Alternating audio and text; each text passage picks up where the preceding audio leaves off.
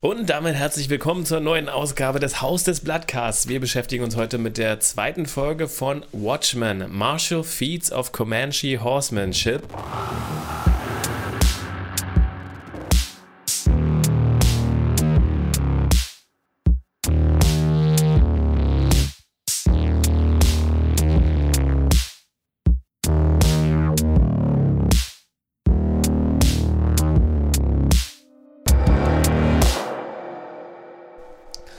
Wenn ich sage wir, meine ich nicht nur mich, Thorsten Crawford, sondern auch die Frau, die mit zehn Fingern Schreibmaschine schreiben kann. Maggie aber, mir fällt immer noch kein besserer Name ein. Und der Mann, der einige Skelette in seinem Kleiderschrank hat. Ähm, also, ah, ich wollte Mama und Aber sagen, aber jetzt hast du mich ein Konzept gebracht. Ja, wir sind jedenfalls äh, zu dritt und vollzählig. Äh, die zweite Folge heißt auf Deutsch Meisterleistung der Comanchen-Reitkunst. Ein etwas sperriger Titel. Äh, was es damit auf sich hat, werden wir wahrscheinlich im Laufe der Folge noch behandeln. Und ja, ich würde sagen, wir steigen einfach mal gleich an, äh, ein. Die Folge ist meiner Meinung nach so ein bisschen ähm, da erfahren wir ja so ein bisschen das erste Mal, wie so ein bisschen die Erzählweise hier funktioniert, nämlich so ein bisschen wie eine Hydra. Für jede Frage, die beantwortet wird in der Folge, kommen eigentlich zwei neue raus. Man fühlt sich eigentlich nach der Folge, obwohl man mehr weiß, glaube ich, immer noch ein bisschen ratloser, aber ich kann versprechen, dass im Laufe der Serie, so in der zweiten Hälfte, sich das ein bisschen ändert, auch noch einige Köpfe ausgebrannt werden und die nicht nachwachsen. Wir fangen an mit einem Flashback. Und zwar sind wir im Ersten Weltkrieg, wo Fräulein Müller eben, äh, das ist überhaupt ein Fräulein, wurde gar nicht gesagt, glaube ich. Sagt der Frau oder Fräulein Müller? Ich bin mir gerade nicht sicher. Ähm, die wird jedenfalls davon beauftragt, von einem ja, deutschen Kommandanten eben ein Flugblatt zu schreiben. Und dieses Flugblatt wird dann im Ersten Weltkrieg auch über amerikanische, afroamerikanische Soldaten äh, abgeworfen. Und äh, da wird so ein bisschen Propaganda betrieben, nämlich dass es in Deutschland alles viel schöner ist. Ja. Maggie, hat dich der Einstieg verwirrt? Verwirrt nicht. Ähm, das Schlimme ist, man hat ja sogar so ein bisschen, das heißt, der ist ja offensichtlich von einem Nationalsozialisten äh, verfasst worden, dieses Flugblatt. Ähm, nee, deswegen, Erster nicht? Weltkrieg. Erster Weltkrieg, ach so, Kein stimmt. Nazi. Erster Weltkrieg. Naja, wie auch immer, auf jeden Fall. Ähm, trotzdem waren die Deutschen, sag mal, nicht unbedingt die Guten im Ersten Weltkrieg. In welchem Weltkrieg waren sie das? In keinem, vermutlich. Ähm, aber auf jeden Fall hatte man ja schon eigentlich so die Grunddisposition, dem nicht unbedingt zustimmen zu wollen, ähm, was eine Person sagt. Trotzdem ähm, ist es nicht unwahr, was äh, da drin stand. Also, äh, dass hier Amerikaner halt nicht unbedingt den schwarzen Rechten zugestehen, aber sie sind gut genug, um für sie zu sterben. So. Und das sei ja in Deutschland alles besser. Deswegen kommt es auch nach Deutschland so ungefähr, war ja die Aussage. Ähm, und dem ersten Teil kann man natürlich schon zustimmen. Also das ist, sie waren ja schon auch mitunter Kanonenfutter. In, ja, deswegen kann man, sag mal, ja, es ist wie so ein zweischneidiges Schwert. Also man kann sagen, ja, stimmt schon irgendwo und trotzdem fühlt man sich jetzt nicht gut dabei, dem jetzt zuzustimmen. Ähm, ja, deswegen, ich, ich finde das immer ganz interessant, weil das immer so ein bisschen, ja, sein, die eigene Moral so ein bisschen anstachelt, ähm, wie man darüber denkt. Also man fängt da an, darüber nachzudenken, über sowas. Und es ist halt nicht schwarz und weiß. Es hat halt viele Schichten verschiedener Farben. Ja solche Aussagen. Ja, also der preußische Militarismus, sage ich mal, äh, oder das Deutsche Kaiserreich war jetzt, glaube ich, auch nicht für Toleranz bekannt, aber ich glaube tatsächlich, also von der Ästhetik unterscheidet sich das nicht so. Ich glaube, das ist auch vielleicht sogar so ein bisschen beabsichtigt, dass vielleicht auch der Amerikaner vielleicht an sich denkt, naja, sind Nazis. Auch wenn es faktisch nicht so ist. Und ich weiß nicht, ob Berlin in den 1910er Jahren jetzt so dieses ähm, schöne Pflaster war für, äh, Afro, für Afrikaner, äh, wie jetzt hier geschildert wird. Ein bisschen fragwürdig. Äh, ja. Ja, wahrscheinlich nicht. Also, Würde ich auch sagen. Ja.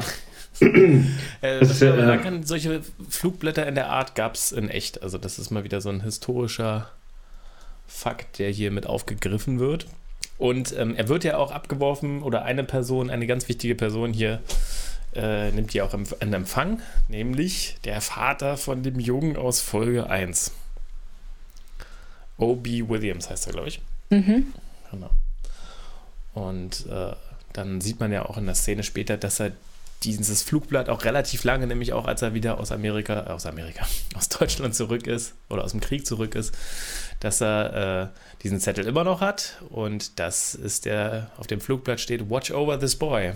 Und äh, da ist dann auch der Clou zur vorangehenden Folge, denn ähm, ja, wie sich im Laufe der Folge herausstellt, Will heißt er, der alte Mann im Rollstuhl, der auch der Junge ist aus der ersten Folge ähm, bei dem Tulsa Race Massacre. Ähm, der hat diesen, dieses Flugblatt immer noch und man kann so ein bisschen davon ausgehen, dass er, wenn er das Ding so fast oder ja 100 Jahre irgendwie bei sich hatte, fast 100 Jahre, äh, dass er wahrscheinlich auch mal raufgeguckt hat und vielleicht so ein bisschen davon sogar beeinflusst wurde. Zumindest was äh, ja, das Anstacheln gegen die Weißen in Amerika angeht. Genau, und da werden wir dann auch quasi in die Gegenwart geworfen und wir sehen nochmal kurz so aus, das hat man, hat man öfters tatsächlich in der Serie, dass man am Anfang der folgenden Episode nochmal kurz aus einer anderen Perspektive das Ende der anderen Episode sieht. Also hier sehen wir, wie Angela gerade ankommt bei Judd Crawford und Will. Und Angela nimmt äh, Will dann mit zu Milk and Hanoi, ne? Milk in Hanoi, genau, ja. Die, äh, also Angela versucht sich erstmal einen Reim daraus zu machen, was hier gerade passiert ist. Also was ähm, auch ein bisschen so die Polizeiarbeit äh, widerspiegelt. Also erstmal alles so ein bisschen unter Verschluss halten. Erstmal selbst die äh, investigieren und dann, sie kann, sich, äh, sie kann sich das nicht erklären, wie ein Mann im Rollstuhl es schafft, den Chief of Police äh, zu erhängen, was wohl, was wohl passiert ist. Genau. Anstatt den Fall sofort zu melden, nimmt sie ihn mit zu sich in, in die Bäckerei. Und kettet ihn da fest. Genau, den Mann im Rollstuhl, damit er nicht wegläuft. ja, und man merkt aber und auch, sie meldet sie dann, den ja. Vorfall generell auch nicht. Also sie hat noch niemandem gesagt, ähm, dass sie Judd Crawford da hat hängen sehen, obwohl sie ja eigentlich die erste am Tatort war. Ganz genau, ja. Wechselt dann auch erstmal ihr Outfit und zieht sich das Sister Night Kostüm an, was ein bisschen mehr, glaube ich, ist, damit sie quasi ihre, ihre, also das ist so eher symbolisch, dass sie in ihre andere Persona schlüpft, denn so wirklich Sinn macht die Verkleidung jetzt nicht mehr. Er hat sie ja gesehen und er hat ja, wenn er das war, aber in der letzten Folge wurde sie auch angerufen und jeder kennt quasi ihre äh, nicht jeder, aber die Person, die angerufen hat, kannte zumindest ihre Geheimidentität. Deswegen macht sie eigentlich nicht so viel Sinn. Das habe sie eher so gewertet als ich guck mal, äh, ich, ich muss in was anderes schlüpfen, um jetzt hier um, ein bisschen wieder diese Rolle auszufüllen. Ja, das ist so wie bei, wie bei Dexter, wenn er, wenn er sich seine, seine Klamotten anzieht, um die Leichen zu zerteilen. Das ist dann einfach ihre, ihre wahre, ihre echte Haut. Also, genau. Ja, und ich glaube auch so ein bisschen, um halt auch vor sich selbst zu legitimieren, dass man jetzt der in Anführungsstrichen Polizeiarbeit nachgeht. so, also um halt dann, sag mal, die nicht gerade normalen Routinen, die die Polizisten da an den Tag legen, ähm, dass sie sich da vielleicht auch ein bisschen mehr gerechtfertigt fühlt, das zu machen, was sie halt dann da tut danach. Also Speichelproben zu nehmen und was auch immer was man jetzt als Privatperson ja auch nicht unbedingt tun würde. Und ich glaube, da fühlt es sich ein bisschen mehr legitimiert dazu, das zu tun, wenn sie in dieser, äh, in dieser, in diesem Polizeialter-Ego äh, von sich dann wechselt. Aber im Prinzip äh, ist der Fall ja gelöst, denn Will gesteht das Verbrechen ja und sagt sogar, wie er es gemacht hat. Er hat äh, psychokinetische Kräfte oder so und äh, hat, hat dafür eben dann gesorgt, dass er ihn erhängt. Er sagt, glaube ich, gleichzeitig noch, dass er Dr. Manhattan ist. Dem ist, glaube ich, nicht so. Zumindest glaubt ihm äh, Angela Aber das nicht. Äh, denn, was sagt sie? Dass Dr. Manhattan keine. Also erstmal, dass er auf dem Mars ist und dass er keine menschliche Form annehmen kann. Richtig? Irgendwie sowas, ja. Nicht seine also Form, sie ist sich Form ziemlich, verändern kann. Ziemlich sicher, ja. Ich habe das auch irgendwie so ein bisschen so verstanden, als ob er auch nicht ein äh, People of Color sozusagen. Also er, hat, er kann seine Hautfarbe nicht ändern. Also ja. Er ist immer blau. Also ich glaube, er kann auch keine Weißen nachmachen. Ich glaube, so meinte sie das.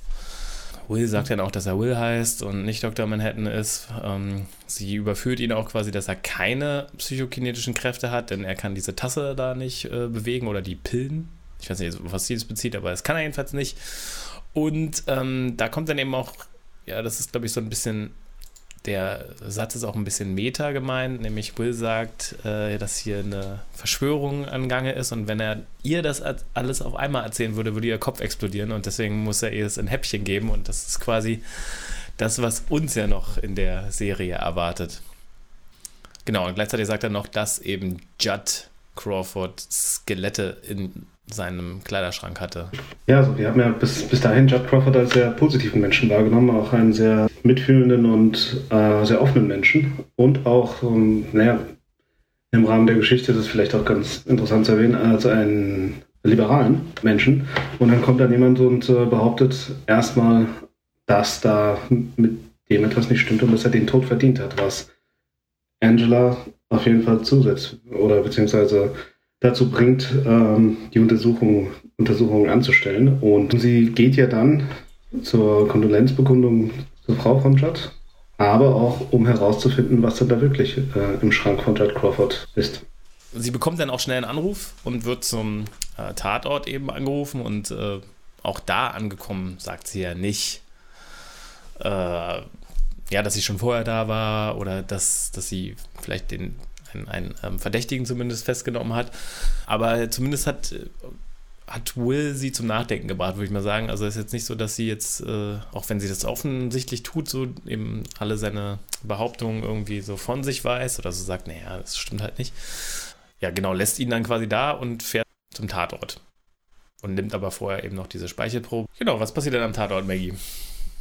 Mm, da sind natürlich auch alle anderen schon da.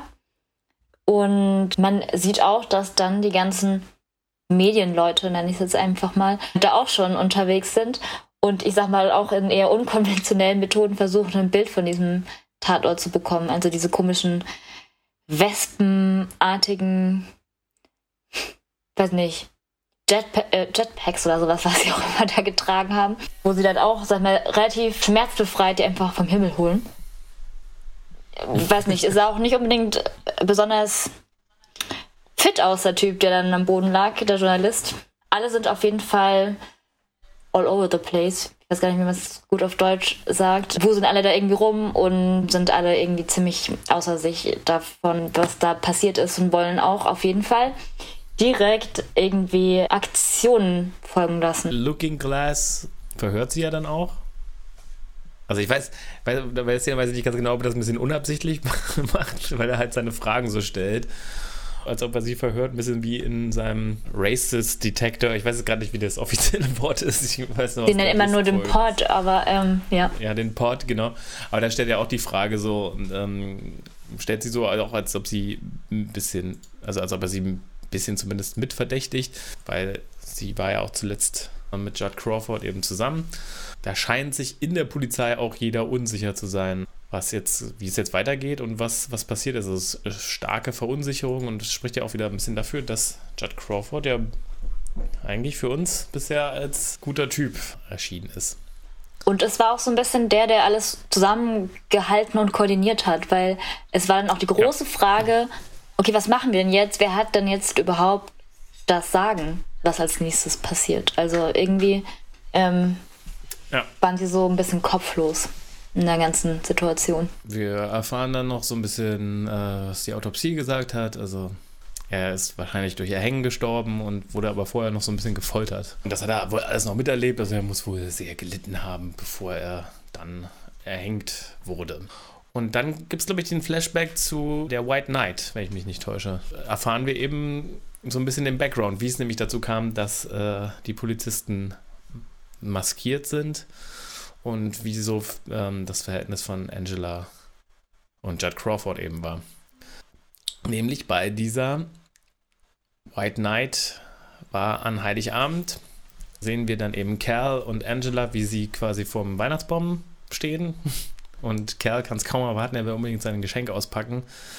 Und da kommt dann auch diese Anspielung an die Originalserie Watchmen, It's Two Minutes, Minutes to Midnight und äh, diese, die gab es ja auch in echt, ähm, Uhr im Kalten Krieg, die ja anzeigt, so quasi symbolisch angezeigt hat, ja, wir stehen so und so kurz vor einem Atom atomaren Schlag. Das wird jetzt hier eben auch angespielt, denn ziemlich genau zu Mitternacht äh, kommen Leute in Rorschach-Masken an und schießen Angela nieder. Die kann auch einen niederstrecken, bevor sie quasi bewusstlos wird.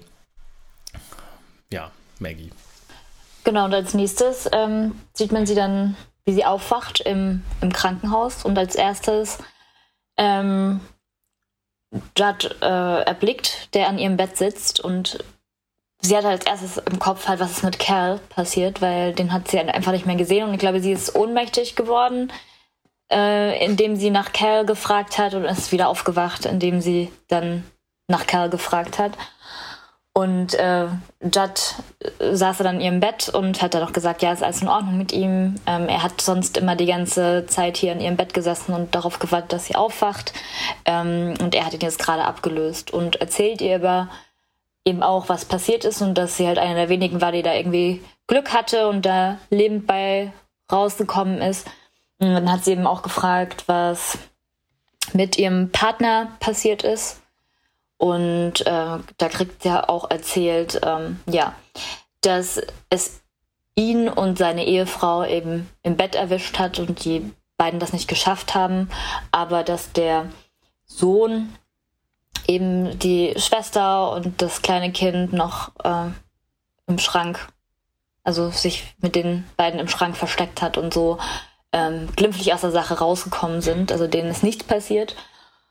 Und ähm, Gut, daraus konnte man dann auch schon schließen, wer die Kinder sind, die Angela hat, die aber nicht ihre Hautfarbe haben. Ähm, das sind halt die drei Kinder von ihrem ehemaligen äh, Partner im Polizeidienst. Und zusätzlich, ja, wird halt auch klar, was für ein Ausmaß diese ganze Geschichte, Vorgeschichte hat und warum dann auch Topher so empfindlich reagiert hat, als ähm, dann der Klassenkamerad so ähm, frech nach diesen Recordations gefragt hat, weil, gut, ähm, seine Eltern sind dabei gestorben und er hat das schon alles sehr gut mitbekommen in seinem Alter und hat eben gleichzeitig dafür gesorgt, dass seine Geschwister ähm, eben nicht auch noch hops genommen werden. Also was heißt hops genommen, aber dass sie dann halt nicht auch noch sterben. Genau. Und da hat Judd auch gesagt, ja, es ist okay, wenn sie weint, weil sie hat halt versucht, keine Emotionen zu zeigen, und stark zu bleiben. Und da meinte sie aber auch, ja, sie kann das jetzt noch nicht, vielleicht später. So, das war so die Szene, die danach kam. Genau, alle, alle Polizisten haben auch ihren Job aufgegeben, sagt dann äh, Crawford, aber die beiden schwören sich quasi darauf ein, dass sie äh, ja nicht Ruhe geben werden, bis, bis sie quasi die Seventh Cavalry ähm, zerstört haben, meinetwegen, oder, oder, das aufgelöst haben oder diesen, diesen Akt gerecht haben, zumindest.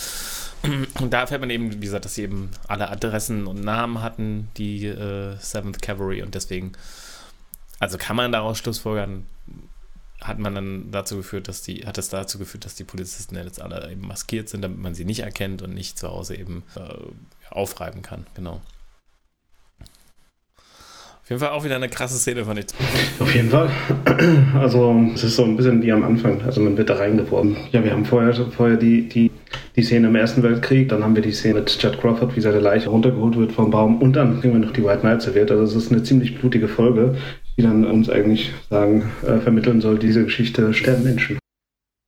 Und ähm, die Motivation ist, die Motivation ist halt leider ähm, dann doch immer etwas nieder, niederer. Das ist auf jeden Fall nichts für schwache Nerven, ja.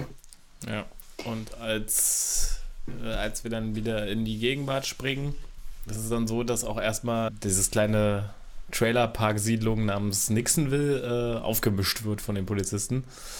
Die reißen ja die Nixon-Statue runter und ja. äh, dann kommt es zu dieser Attacke.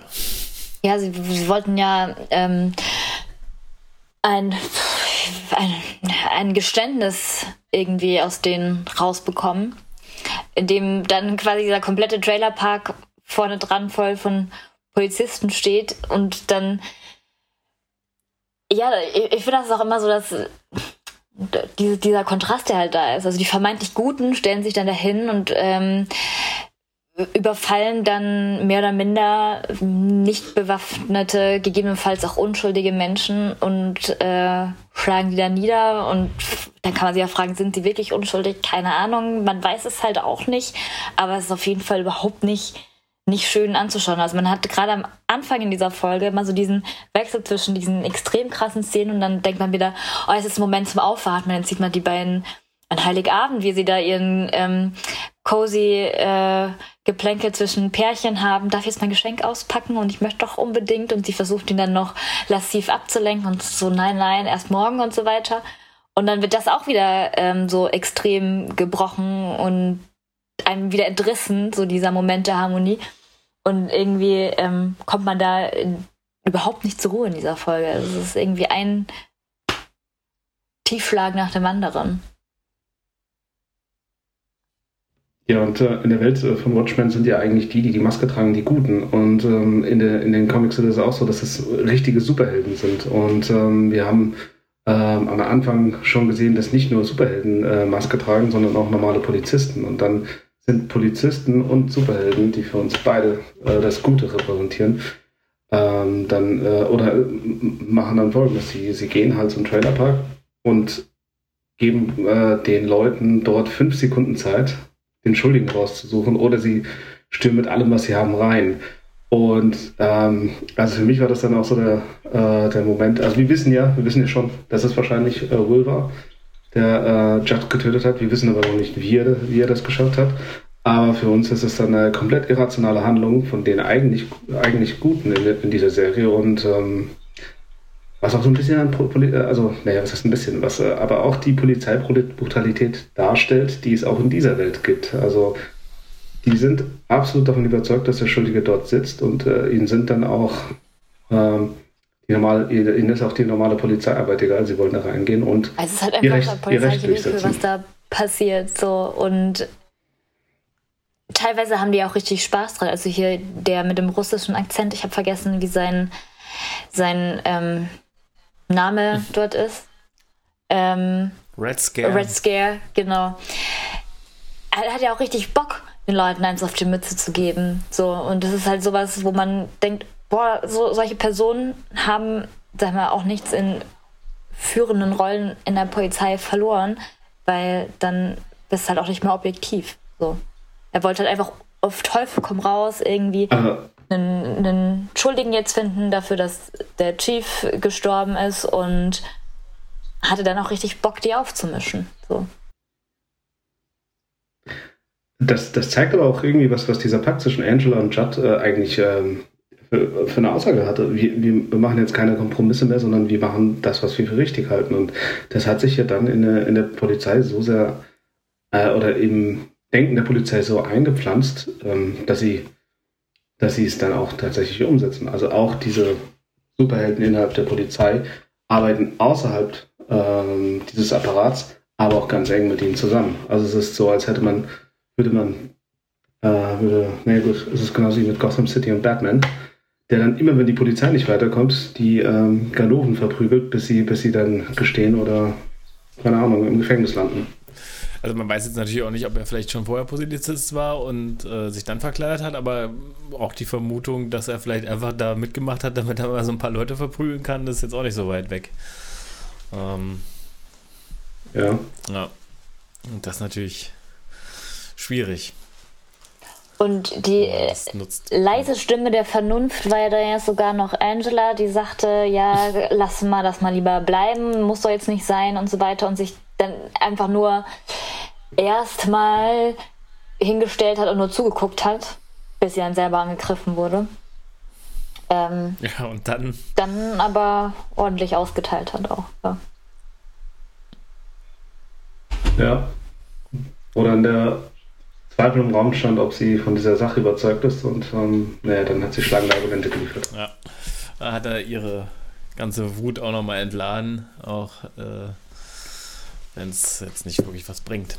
äh, in dem Fall. Was vielleicht mehr bringt, ist, dass sie dann äh, diese DNA-Probe von Will in äh, dieses Greenwood Center bringt. Also das ist quasi von, von dem Tulsa Race Massacre so eine Gedenk, so ein Museum vielleicht, eine Gedenkstätte und offensichtlich kann man da eben auch DNA-Proben äh, abgeben, um feststellen zu lassen, ob man für diese Redfordations, also Reparationszahlungen an Opfer, glaube ich, dieses Race Massacres sind es, oder vielleicht sind es auch generell ähm, Reparationszahlungen für Opfer von rassistischen. Ich glaube tatsächlich für die Sklaverei. Also gar nicht für Tulsa, sondern äh, bin ich mir jetzt nicht sicher. Ja. Okay, jedenfalls ähm, kann sie da ebenfalls die DNA eben abliefern und umgeht so ein bisschen diesen Polizeiweg, um so die Identität festzustellen äh, von Will eben, damit sie eben genau weiß, wer er ist. Und dann kommt sie nach Hause und dann trifft sie ja den, der müsste der Opa sein, ne, von Topher und den anderen Kindern. Ja. Also der leibliche. Und der hat ja wirklich ein echtes Interesse an seinen Enkeln. Oder, Maman? Ähm, also ich hätte jetzt am Anfang gedacht, ja, aber dann lässt er sich auch ziemlich schnell mit dem Geld abspeisen. ja, gut, dann äh, gib mir Geld zum Saufen. Ähm, ja. Man weiß, man weiß halt auch nicht, ähm, also man merkt das Verhältnis, oder er ist nicht so glücklich, dass, dass die Kinder äh, bei Angela sind. Wo ich mich aber gefragt habe, warum sind sie da nicht bei dir? Also, ja. Ja. Muss es ja auch Gründe für geben, die wir aber noch nicht kennen. Also ich habe dann auch in dem Moment so ein bisschen überlegt, naja, er scheint jetzt nicht der stabilste Charakter zu sein. Er ist halt ein Redneck, also. Sah jetzt auch nicht so, sah jetzt auch nicht so ähm, aus wie jemand, der mitten im Leben steht. Ähm, sah auch schon ein bisschen, ja, runtergerockt aus. Und wie gesagt, Geld war ihm ja offensichtlich wichtiger als jetzt ja. der Kontakt zu dem. Ja, wobei ich aber jetzt sagen muss, wenn man die Mütze weglässt, die er in der Szene trägt, wenn ich es jetzt richtig im äh, Kopf habe, äh, ist er dann bei äh, Breaking Bad der, der die Waffen an Walter White verkauft hat. Und er sah ja genauso aus. Also ich würde fast sagen, weil er am Ende dann das Geld annimmt, äh, das, das wirkt halt so schäbig. Aber an sich hätte ich jetzt, hatte ich mich schon gewundert, warum, ähm, warum die Kinder dann doch, äh, doch bei Angela sind. Vor allem, wenn er so ein Riesenproblem äh, äh damit hat. Genau, vor allem anscheinend auch mit der, mit der Hautfarbe von Angela, weil er dann auch die Red Foundation äh, anspricht und ähm, uns dann auch so ein, äh, so ein Gefühl dafür gibt, wie, wie äh, diese Zahlung generell äh, bei der, beim einfachen Volk angekommen ist. Also es hat äh, dem Standing der schwarzen Community jetzt nicht, nicht gerade geholfen. Ja, die, dann geht man eben rein und man sieht, dass Kerl und die Kinder da sind, die spielen zusammen. Aber wichtiger ist, glaube ich, das Gespräch, was dann äh, Topher und Angela eben miteinander führen. Und Topher bittet dann darum, ob er nicht Fernsehen gucken kann. Und er guckt dann Fernsehen und da kommt eben die Serie in der Serie American Hero Story drin vor, die so die Geschichte ähm, der Minutemen erzählt. Also das waren die allerersten Superhelden in dieser Welt. Also in den 30ern müsste das gewesen sein. Und unter anderem sehen wir da Hooded Justice. Und lustig ist natürlich doch, dass am Anfang gesagt wird, dass äh, diese ausgestrahlte Sendung ähm, nicht und die ganzen ähm, Meinungen, die da präsentiert werden, nicht eben der offiziellen LBGTQA-Community und den Meinungen des äh, US-Governments entspricht und dass hier eben sehr viel Gewalt, Nacktheit, Rassismus, Sexismus, alles eigentlich. Alles gezeigt wird und dass, glaube ich, Kinder das nicht mal mit ihren Eltern zusammen gucken sollten, aber genau das geschieht ja hier. Und voll, vollkommen unbeeindruckt. Also ja. keiner zuckt da irgendwie mit der Wimper, so. Ist halt der, ja, ja. die normalen Warnhinweise so ungefähr die ja. geflissentlich ignoriert werden. Ja, auch, auch, da, auch da ist es ähm, interessant, dass dieses ähm, Superhelden-Thema aufgenommen wird ähm, und äh, die Serie oder, oder, der Soundtrack zur Serie eigentlich keinen Superhelden suggeriert. Also ähm, da denke ich immer an den Score von Man of Steel oder auch, auch The Dark Knight, der dann doch irgendwie positiv äh, klingt, aber hier ist es dann sehr düster und sehr, äh, sehr laut und sehr einschüchternd und ähm, dazu noch dieser, dieser Hinweistext der dann suggeriert, okay, das, was sie euch zeigen, das ähm, ist verstörend. Das ist eigentlich eine Superheldengeschichte. Und eigentlich sollte sie inspirierend sein und ähm, euch dazu äh, animieren, euch genauso zu verhalten. Aber am Anfang der Serie kommt halt der Hinweis, nein, tut das nicht. Tut nicht das, was ihr jetzt gerade seht. Und ja, ich kann mich jetzt nicht an die, an die Szene aus der Serie erinnern, aber ich kann mich an alle Szene, äh, Szenen aus der Serie in der Serie erinnern und die waren alle ziemlich brutal. Und ähm, ja. Ja, also in dem Fall ist man, glaube ich, in einer Tankstelle oder in so einem kleinen Shop und äh, da kommen welche rein Ach, ja, die sind, ja. das Ganze. Bis dann Hooded ja. Justice kommt und sie alle zu Brei schlägt. Und dann halt, also es endet auch damit, dass der eine, glaube ich, vor dem Kassierer seinen Kopf auf dem Tresen zu Matsch geschlagen bekommt. Ja. ja. Also, nicht schön. Nee, äh, und das ist, ähm, also vom Stil erinnert es tatsächlich an den Watchmen-Film von Zack Snyder tatsächlich. So viel Zeitlupe und so hyperstilisiert. Und brutal. Das ja. soll aber keine Absicht sein, angeblich. Also, das habe ich jetzt gelesen in verschiedenen Wikis, das ist keine ja. Absicht. Jetzt, wo du sagst, ja doch, äh, erinnert schon stark daran, ja gab, die Frage wurde wohl auch an äh, David Lindelof sogar gestellt, ob es beabsichtigt war. Und er meinte wohl nein. Aber ähm, also es wird hier super ästhetisch halt auch irgendwie dargestellt. Also brutal natürlich, aber halt schon stilisiert.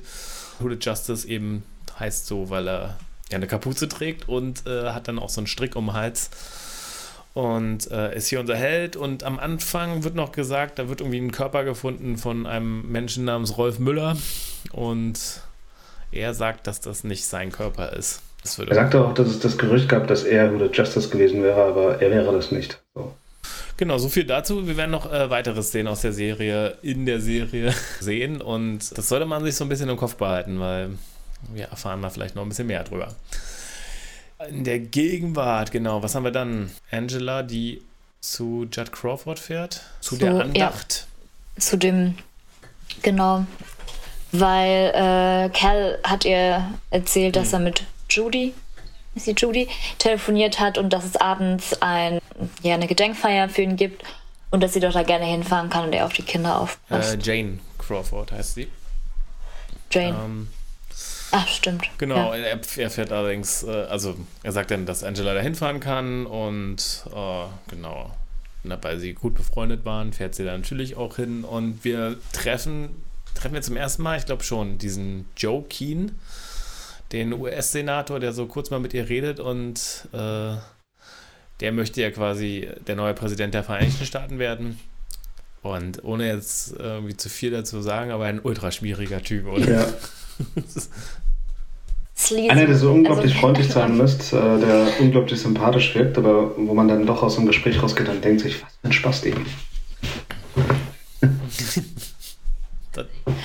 also irgendwie so, so jemand, wo man dann so lächelnd nickend äh, dann im Gespräch dasteht und sich danach denkt, Kopfschütteln denkt, ey. Ja. oh, weiß nicht, unangenehm dann trotzdem auf seine Art und Weise. Ja, also auf jeden Fall kein guter erster Eindruck. Er, er nennt sie auch beim. Nee, er sagt ja auch, dass sie Polizistin ist, ne? Also das. Äh, Genau, und sie hat ihn, glaube ich, dann auch korrigiert und hat gesagt, dass sie seit drei Jahren im Ruhestand ist, wie sie es natürlich offiziell allen gegenüber immer macht. Und dann äh, fällt Angela in dem Fall scheinbar in Ohnmacht, damit sie halt alleine da oben sich so ein bisschen umschauen kann, eben um diese Skelette im Kleiderschrank zu finden. Ja, sie sagt aber dann Jane nochmal, sie wird daran arbeiten, um den Mörder oder die Mörder von Judd zu überführen. Benutzt dann eben diese sind das Röntgengläser? Ja. Oder ein Nachtsichtgerät, Röntgengläser, irgendwas äh, futuristisch-technisches? Na, futuristisches nicht, aber irgendein Hightech. Ich glaube, das sind, das sind die, äh, das ist die Brille von Night Owl. Genau, sieht auch genauso ja, aus. Diese ne? Goggles ja, diese Goggles da. Ja. Äh, gleiches, anderes Modell vielleicht, aber äh, die sieht tatsächlich so aus und sie nutzt das eben, um eben diesen Geheimraum zu finden in äh, Judds Kleiderschrank und findet da Ku Klux Klan. Uni, wie sagt man Uniform? Gewand. Kluft. Kluft? Gute, ja. ja. Kluft hätte ja. ich jetzt gesagt dazu. Und ich weiß jetzt gar nicht, ob das hinter einem Bild ist Also im Kleiderschrank ist es hinter seinen ah, Krawatten. Okay. Hinter seinen Krawatten. Ein Aber jedenfalls in ja. dem Haus gibt es ein Gemälde, das Comanche Feats of Horsemanship heißt und es wirklich gibt. Und danach ist halt die Folge benannt. Und es zeigt halt so, äh, wie Comanchen reiten. Und da gibt es einen Comanchen, der auf diesem Bild so seitlich am Pferd äh, einem Angriff ausweicht, indem er quasi so seitlich mit dem Sattel runterrutscht. Und das ist quasi diese, diese Meisterleistung der Reitkunst. Und das hat wohl dieser Mann, der es gemalt hat, George Catlin, der hat das wohl beobachtet, als er mal irgendwie äh, in einem indianischen Gebiet war. Und daher kommt der Episodentitel. Äh, was das jetzt so symbolisch bedeutet, äh, weiß ich jetzt gerade nicht. Äh, das wollte ich nur sagen. Aber jedenfalls kommt da natürlich der Schocker. Das ist ja eigentlich nicht so ein Souvenir, was man sich aufhebt, wenn man es nicht benutzt oder selbst wenn es ein Familienerbstück ist, weiß ich nicht, ob man sowas behalten würde. Naja, es ist, sag mal, so, ähm, ich glaube, Dinge, die man in einem, in einer doppelten Wand in seinem Kleiderschrank versteckt, sind Dinge, die eigentlich niemand finden soll. Würde ich jetzt einfach mal so unterstellen. Aber auch jetzt, ja. Das sind aber auch nicht so Dinge, die man, äh, auf die man nicht stolz ist. So.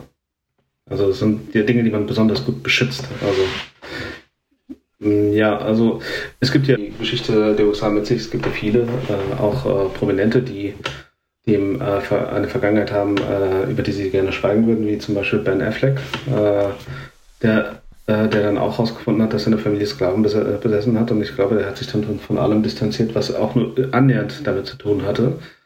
Und ich würde mal sagen, wenn er aber ähm, die Besitzurkunden aller Sklaven behalten hätte und sie in einem Safe versteckt hätte und ja. Matt Damon die dann irgendwann äh, beim Aufräumen gemeinsam Frühjahrsputz gefunden hätte, hätte ich Ben auch ge äh, gefragt, ist, ist das wirklich ein Erbstück, wofür du dich schämst oder bist du stolz auf die Geschichte deiner Familie? Also von daher ist dieses Bild, was man von Judd bis dahin hatte, auch ein bisschen zerstört worden. Also so wie er sich gegeben hat, scheint er wohl doch nicht zu sein. Ja, also man stellt sich automatisch die Frage, okay, wer ist er jetzt eigentlich wirklich? Also Angela kommt dann eben zurück zu, also schleicht sich dann mit der Clansrobe da aus dem Haus und äh, geht dann eben zurück zur Bäckerei und hat diesen 100-jährigen Mann da offensichtlich wirklich die ganze Zeit sitzen lassen. Der hat sich allerdings befreit und macht sich ein paar Eier. Und er sieht ein bisschen überrascht aus, glaube ich, als er die, die Clansrobe sieht. Und ähm, ja, Angela möchte ihn dann festnehmen aber Will sagt eben, nö, ich habe Freunde in hohen Positionen und äh, als sie ihn dann eben mit, mit, mit, in ihrem Auto mitnehmen will und wahrscheinlich zur Polizeistation fahren will, ist auf einmal irgendwie ein, ein großer Magnet und nimmt das Auto mit. Und dann ein Flugzeug mit Magnet, wie auch immer, auf einmal verschwindet Will dann eben auf einmal. Äh, aber vorher haben wir noch was erfahren, Maggie. Angela bekommt nämlich einen Anruf. Ja, sie, ähm, genau, sie kriegt einen Anruf von dieser historischen, wie soll man das sagen, historischen Institution. Ähm, und da stellt sich eben heraus in dem Anruf, dass er Ansprüche hat, äh, weil seine Vorfahren zurückzuführen sind, eben von Personen, die betroffen waren von diesem Tulsa Massaker in den 20er Jahren. Genau. Und ähm, ich glaube, das sagt die, die äh, es geht, ging, ging es dann nochmal um lebende Verwandte mhm. oder sowas ähm, in dem Telefonat und da stellt sich eben heraus, dass er ein Vorfahr von ihr ist. Wenn ich das jetzt richtig zusammengekriegt habe. Ist ihr das auch am Telefon mitgeteilt worden? Ich glaube, was sie natürlich entsprechend schockiert. Ich glaube, es wird sogar direkt gesagt, dass sie die Enkelin ist. Ja. Er hatte auch, also Will hieß er, glaube ich. Will ähm, hat ihr auch nochmal die Frage gestellt, wer ihre Eltern sind. Mhm. Wozu sie sich auch erstmal nicht geäußert hat. Und ähm, ja, im Telefonat hört man eben dann auch, dass sie eben die Enkelin von ihm ist.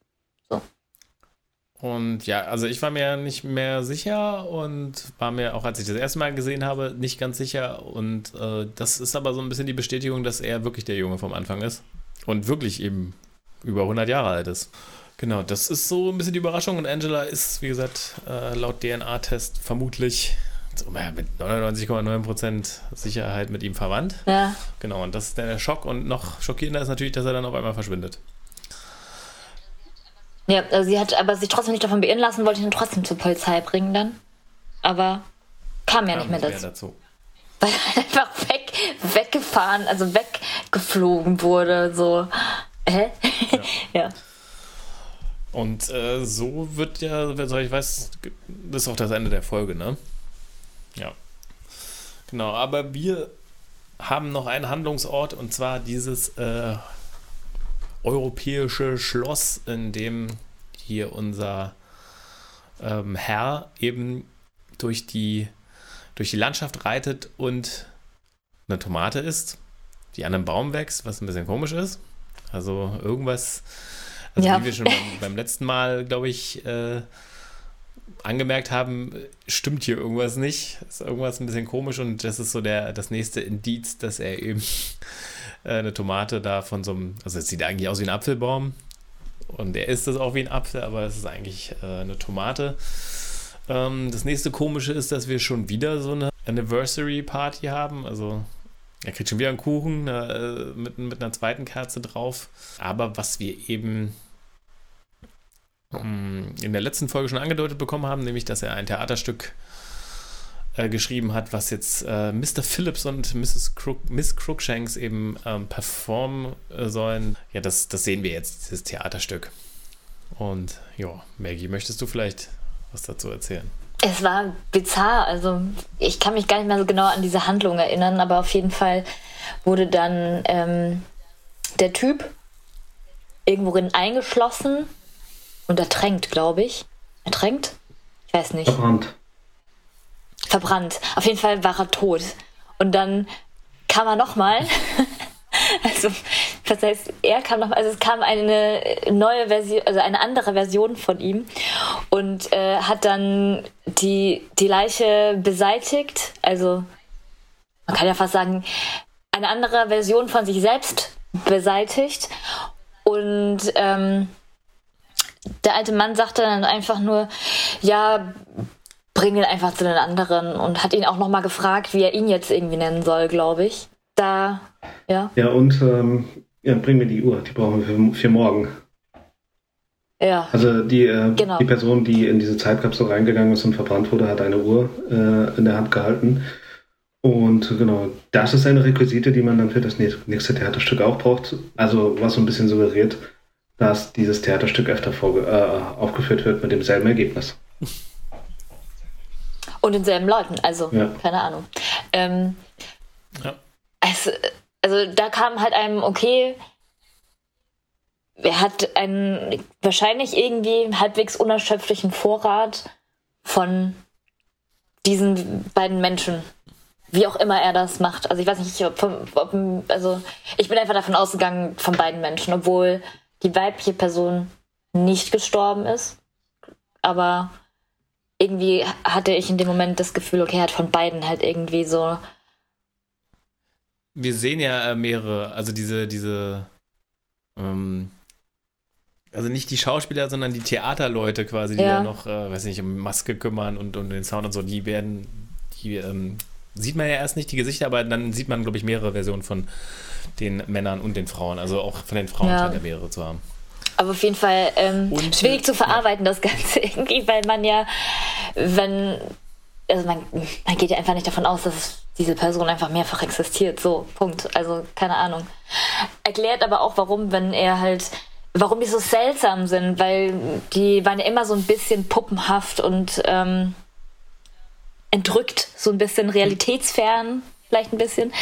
Ähm, also sie wirkten schon immer ein bisschen gestellt und nicht so hundertprozentig menschlich und wenn das halt irgendwelche Fabrikate von ihm sind, wie auch immer er sie herstellt, weiß ich nicht, ähm, erklärt es einen, warum sie vielleicht auch nicht so richtig menschlich wirkten und in ihrem Verhalten so ein bisschen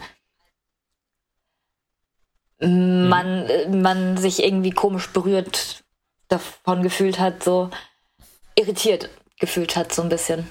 Ja. Genau.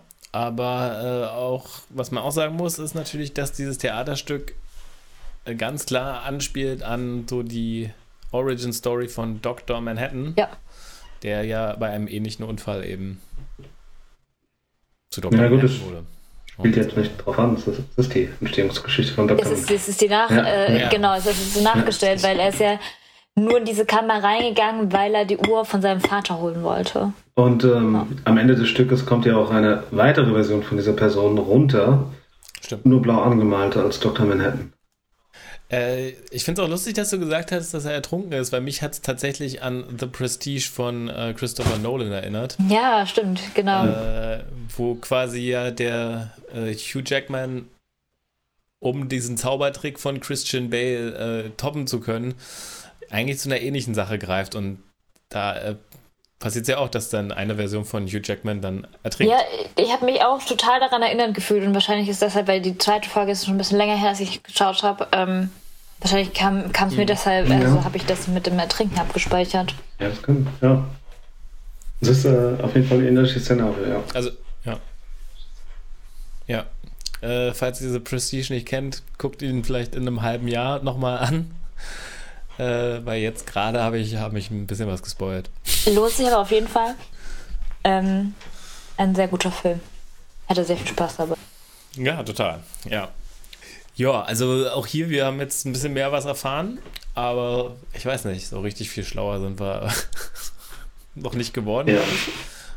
Außer man Ja, also die, die Szenen lockern alles immer so ein bisschen auf. Also es sind so ein bisschen ähm, ähm, sehr, sehr, leicht geschrieben und ähm, dadurch, dass die beiden, äh, also zwei der drei Personen in dieser Szene etwas dümmlich wirken und, oder, oder, oder einfach, ähm, ist es dann doch eher wie so, wie so eine leichte Komödie, wenn da nicht einer äh, qualvoll verbrennen würde von den dreien.